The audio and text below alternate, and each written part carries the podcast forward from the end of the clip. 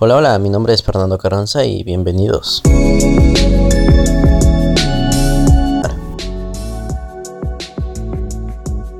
¿Cómo están todos? Espero que bien y con ganas de escuchar este nuevo podcast. Justo estaba de camino a casa cuando iba conversando por chat con una amiga que en estos momentos le está pasando muy mal, ya que extraña mucho a su ex enamorado. Ellos mantenían una relación a distancia y lamentablemente esta no pudo seguir en pie y tuvieron que terminar. Y de eso hablaremos hoy, de las relaciones a distancia. Pero ¿qué convierte a una relación a distancia en algo tan difícil de mantener? Aparte de la misma distancia, claro. Hay muchos factores internos y externos que contribuyen para la destrucción de una relación así. Entre los factores internos está la soledad, ya que estabas acostumbrado o acostumbrada a ver a tu pareja, besarla, sentirla, ahí a tu lado dándote apoyo moral y emocional siempre que lo necesitabas y pues ahora esto acabó. No digo que no te pueda brindar apoyo estando lejos, claro que puede, pero hay ocasiones en que necesitas más un abrazo fuerte que un montón de palabras llenas de consuelo y eso puede afectar gravemente una relación, el que no haya contacto físico, el que no se puedan sentir el uno hacia el otro.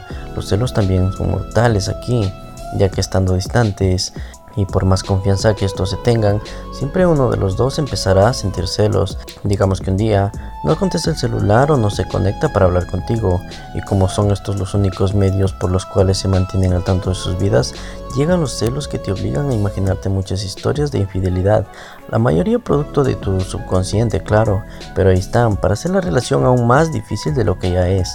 Y dentro de todo ese caos llegan los factores externos, que podrían ser un chico o una chica X, que sin querer empiezan a ingresar a tu vida y tomar el puesto de esa persona que ya no está.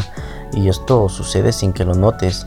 De repente ya hablas más con esta nueva persona que con tu pareja de poco sientes que te hace menos falta, aunque aún lo extrañas, pero un tiempo ya no lo harás más.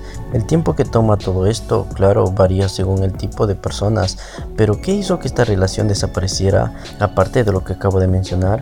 Pues fue que pasaron más tiempo separados que estando juntos. Así es, de la amiga que les contaba, ellos tuvieron que alejarse al poco tiempo de haberse enamorado, y eso fue el quiebre de su relación. Entonces, ¿sí se puede tener una relación a exitosa?